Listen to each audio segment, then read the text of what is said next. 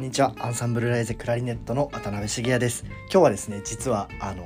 一人ゲストをお迎えしておりまして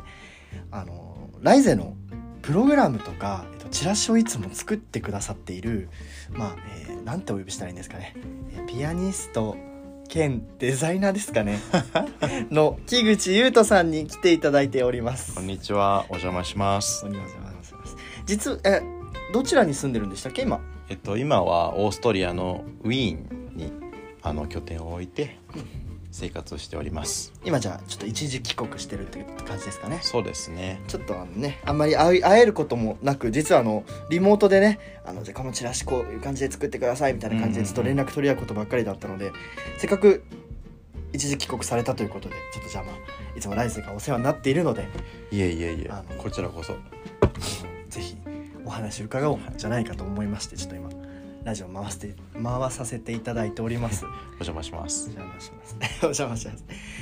えー実はライゼのもうチラシとかプログラム作ってくれること、もう45回になりるよねうんそうね、あの一公演でチラシとプログラムチケットってまあまとめて全部やねらせていただいてるから、そうね数としてはも結構ね、うんもう4つの4つぐらいあるよねあのアウトリーチとか子供のためのうあそうねそうね演奏会とフかァミリーコンサートがあったから、うんリサイタルも2回ともうんお願いして実はこのあのラジオの我がライゼのロゴもそう木口優斗さんが作ってくださったものでちょっと嬉しいですね。いやなんかもうなんかもともとなんかいいセンスだなって思ってたんだけどありがとうございます。今回その2022年のヤマハでのうん第2回リサイタルの,、あのチラシのページうん表紙のページうん。とか見て、あなんかもう年々センスが上がってるなと思ってあ、嬉しい。とととってもみんなでね感動しておりましたあ、嬉しいです。あのまあ後でねライゼあのライゼのあのラジオのあのトップガンかなトップガンっていうのかなアイコン。アイコンそうサムアイコンサムネ。うんサムネあのもしあの確認していただいたらあの分かると思うんだけどすごい青地に金のなんかそう。あれはどうやって作ったんですかあれはどうやって？どうやってうーんこんな感じかなみたいなだって別にテンプレートがそこまであるわけでもあ、まああのいろいろ素材の中から選んだんですけど、まああの金はね、うん、あの今回あのあヤマハホールでやるということ2で回ね目のリサイタそルうそがうヤマハ銀座のヤマハホールでちょっとねリッチな感じでお願いしますってそおう願いしたんだよちょねっとこうゴーゴージャスな感じでっゴージャスていうのでで実際の銀座のねホールがあの壁に結構こう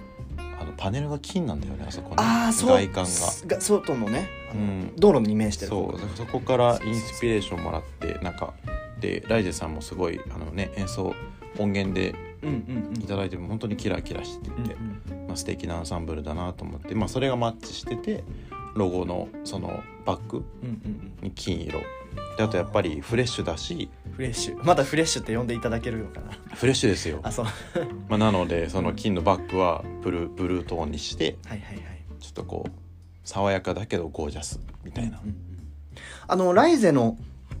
インスタかないや僕のインスタかなちょっとどっちか覚えてないんだけどその木口さんが作ってくれたプログラムの、えっと、表紙とあとちょっと皆さんへのその演奏会の際のご挨拶の1ページ目ぐらいかな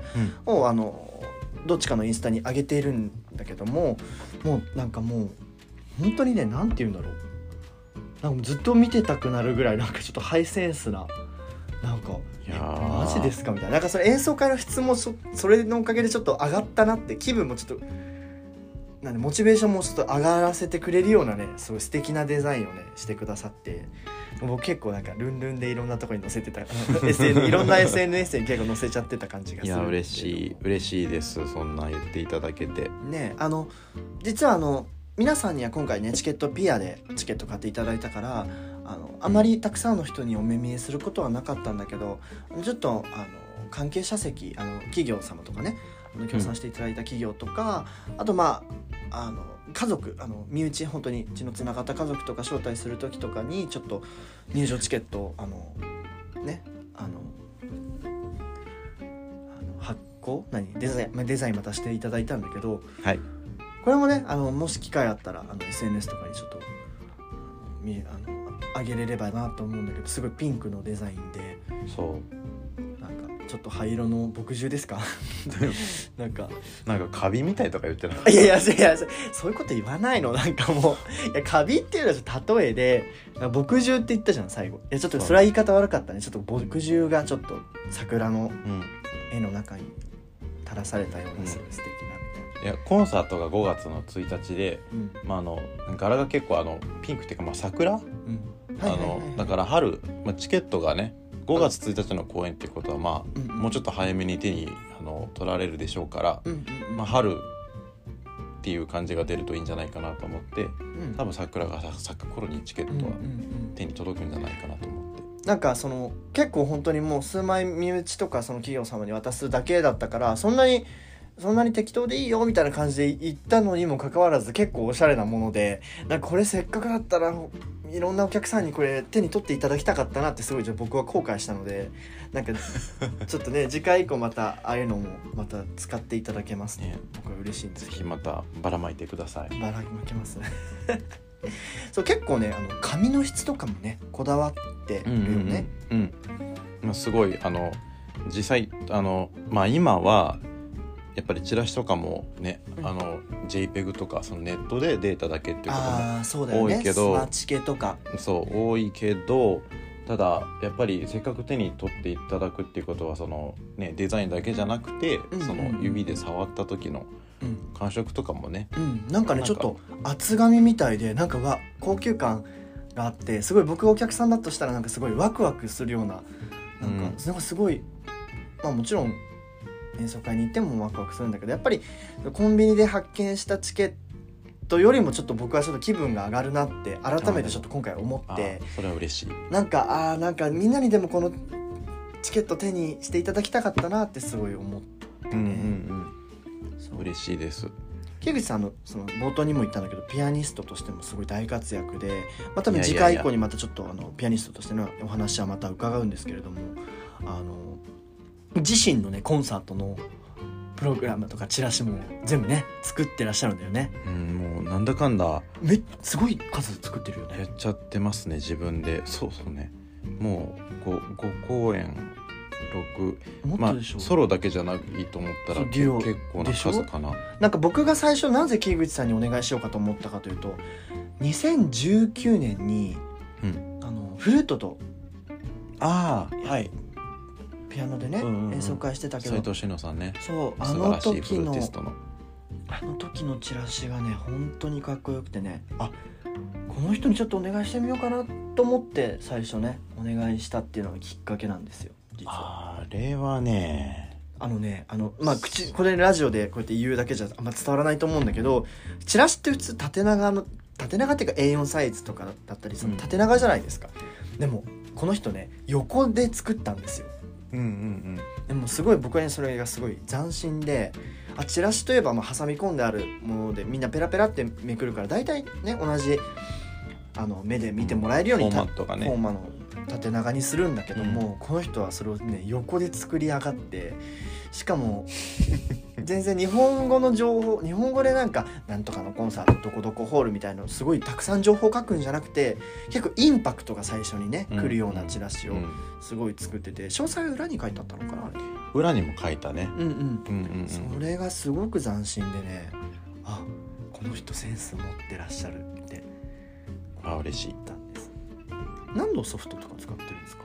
あともうでもその時から変わらずあのキャンバっていう、ー、知らなああのネットでオンラインでできちゃうやつなんですけどじゃあどこのパソコンからも別にログインさえすればうん、パソコンでできるし便利便利ちょっと頑張ればタブレットっていうかでもできちゃうんじゃないかな、あそうなんうだ、んなんか大体結構いろんな人イラスイラレっていうあの呼ばれてるイラストレーターっていうソフトを結構使ってる方が多くて、いられも使ってますあイラレも使ってるいんだられも使って最後は仕上げてるんですけど、うんうんデザインの時点では結構キャンバーでうんうんもうほぼほぼ作ってしまって、そうなんだ、うん iPad とか使ってるんですか iPad? うんなえパソコンでやってるのあパソコンでやってるちょっと僕はあのすごいマイノリティなのであの Surface っていう Windows のサーフェス僕も同じの使ってるから、ね全然全然マイノリティじゃないですよめ全ちゃ然くねちゃいいパソコンじゃないですかもうスタバとか行ってもみんな MacBook 使ってて一人 Surface 開いてるけど東京はね東京のスタバはみ,、ん、みんなあの MacBook あの見せつけるとこだから、条例があるの知らないでしょあのあの木口さんは条例あるのそう木口さんの あのそう関西し関西の方出身だからあの東京のこと何も分かってないからちょっとこう教えてあげるけどあの東京のあのスタバは、うん MacBook を見せつけなきゃいけないっていう MacBook 条例っていうのがありましてあのね嘘でしょほんとほんとあのであの MacBook 持ってない人は白 T とあのサングラスがあればチャラみたいなでそれそれどっちか持ってないとあの東京のあのスタバは あの長いしちゃいけない そうあとあ英字新聞でも OK 英字新聞があっても OK ひどいどれにも該当しないわそうでしょだじゃじゃじゃないとね MacBook 条例っていうのでね罰金とね禁錮刑だからもう禁錮ど刑うしよう逃走してきちゃった今日あどこどこのどこのスタバ六本木のスタバあ それはもう重罪だよもうね港区に近ければ近いほどね罪が重くなってくる 港区ってどこ 港区あまあそのあのおしゃれなおしゃれな六本木も港区六本木何区だろうな渋谷とかかなじゃあまあちょっとわかんないけど多分そっちの方だよねうんテレビ局とかがいっぱいあるあテレビ朝日見ました今日あそう六本木だったらそうだねそうそうそうそうはあと思っておのぼりさんしちゃった、おのぼりさんおのうんそうねうん全然土地勘ないからそうダメだよ MacBook 持ってないとでもあんなハイセンスなチラシとか作ってるのに意外と MacBook とかじゃないんだね まうんええー、 な何えテすレいビませんね MacBook じゃなくていやいやいやいやいや僕も全然あの Windows の Surface だからもう全然全然あの嬉しいんだけどうんいや全然便利ですよサーフェスも、タッチできるしねそうもうそれが結構大きくてタッチペンでね、う、んうんうんあのサインできちゃうっていう向こうねあのヨーロッパはもうサイン文化だからあそうだね印刷して書いてもう一回スキャンしてっていうのすごい手間で、そうだねうん、確かにそれは俺も留学してる時すごく助かった、うんあれ確かに便利なパソコンだよね、そうかそうかそういう感じでいつもじゃあデザインして入校までやうんそうってらっしゃ最る後そこまで請負いしてます、いつもねあのさっきも言ったけど東京とウィーンであの受注発注してるからうん全然その手段ってんなん家庭とか全然僕は見れなくてこんな感じでよろしいでしょうかって僕もデータ送るきりだからうどんな感じでやってんのかなってあんまり知らなかったけどねえそんな感じでやってるとはしかもわかんない一般的な一般的な人っていうのはちょっとよくわからないけど僕もわかんない木口さんね納期がねちょっぱやなんですよちょっぱやちょっぱや え死後死ち後ょっぱやみえちょっぱやって何ああ東京語かなえっと超早いってこと迅速なんかそのとあの何語あの大器晩成型だから、うんなんか褒めてあちょっと、うんすごいいい言葉をチョイスしたんだけど、大器晩成型だからあの取り掛かるまでにはねちょっと時間かかるんですけれどもなんかもうねちょっとじゃあここんな感じとこんな感じとっていくつか案を最初にくれるんだけどもその案を指定してからが早いもうあーじゃあイメージとしてはこういう方向でみたいなその大体このこの青系統のこの感じのちょっとハイセンスな感じでみたいな感じで指定するとうんそっからそのチラシの完成までがね早いったら早いそうですかねもうなんか大体まあもちろんあの協賛の企業の名前載せたりとかちょっと会場開演の時間まだ分かんないからとか、そういう詰めたりとかはもちろんあるからあの情報をね、あの最終的な完成まではもちろんもうちょっと時間かかるんだけどもうねデザインだけで言ったらもうこの人2時間3時間あればなんかもう大体のことできちゃっててうんそれでも長い方でねそうだねすごい簡単なんか短い時だと1時間ぐらいでパパパって、うんもうな7割ぐらいは多分30分ぐらいでうんわーって作っちゃうことが多いかな、だからもう錯覚してしまうなんか全その他の方のデザイナーの方たちはもうさ多分一般的なみんな納期なんだろうけどみんながみんなそうやって木口さんみたいに12時間でパパパってやっちゃうって思ってると多分すごい良くないなって最近思う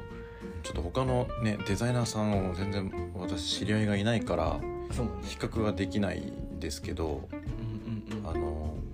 結構マルチタスクがそもそも苦手だからああのややるまではすごい時間かかって別のこーとしちゃううんんだけど、やるってなったら逆に他のことやめても一気にやっちゃうやりきるまでやっちゃうんですようんうんね、うんうんうんうんうん大体。だからうんほ残しときたくないんだよね多分仕事としてそうあのやりきっちゃいたい途中でやめちゃうとねもうなんか全然アイディアも変わっちゃってまとまんなくて、うんうんうんうなんんかこれだと思ったらもうそれでほぼ89割ぐらいまで作っうんちゃって、うんうんであと最後ちょっとだけバリエーション作ってどうでしょうってうんうん出すことが多いね。うんなんか実はライゼ以外の団体でもちょっとお願いしたりとかしててでももう僕はもう菊池さんにもうチラシをお願いするのも慣れてるから例えば、例えばだよ4月31日までにあ4月って31日ないねないね30日までだね4月30日まで にあのチラシお願いしますって言うと普通だったらまあ1週間前ぐらいとか5日前み4日前ぐらいにはもうある程度ちょっとできててどんな状況ですかって聞いてあの今こんな状況ですあ分かりましたって言ってじゃあ31日お待ちしてますみたいなくだりあると思うんだけど31日ないって、あごめんなさい30日30日にお待ちしてますとかあの言うと思うんだけどもこの人の場合はもう29日の夜取り掛かり始めて30日にはもうできてるのねだからもう僕はもう全然心配してなくてその、うん、ねなぜそれバラすんですかそんなあいやそいやいやいやいやいやいんなギリギリやそのギって思リでもそのギリギリでなんすもけどねいつももうさちゃんとね納期納期この日ですよって言うとちゃんとはい決めてちゃんと出してくる滑り込みでねいやーなんか夏休みの宿題みたいな感じのうんなんかねあのノリでこんなく高クオリティのものよくこの人はやるなと僕はいつも思うんだけども本当にいつもありがとうございいやますとんでもないですいつもあの世の中に私のデザインを出していただいていやいや本いや当に感謝しておりまあすのもしねあのご興味ある方あのライゼの僕のライゼライゼのアドレスとかなんか僕の SNS とかに質問してくれてもいいし、まあ、直接木口優斗さんの SNS にあのこういうちょっと演奏会でどうなどうでしょうかってご相談してもいいしあのでも本業がねピアニストだからもちろんいつもお受けしていただけるわけじゃなくてちょっとあのご自分の演奏会がたくさんあって忙しい時とかはちょっとごめん今ちょっと立て込んでてみたいな時もあるからまあもしご興味持ったらね聞いてみるのがいいですかね。そうですねぜひあのそうやって聞いてみてはいいただけるかなと思います。えーまあ、とりあえず今日はあのチラシのデザイナーのしとしての仕事を今日伺ったわけですけれども、 いやーそんなの初めてでえー、なんかめちゃくちゃ照れてらっしゃいますけど、どのようなテンションでうんお話ししたらよいか分か らずまあでも次回はちゃんとね本本業としてのピアニストとしてのあのことを伺わせていただきたいなと思ってるのではいまたよろしくお願いします。よろしくお願いしますじゃあまあ今日はちょっととりあえずこの辺というはこいとで、お邪魔しましたありがとうございました。ありがとうございます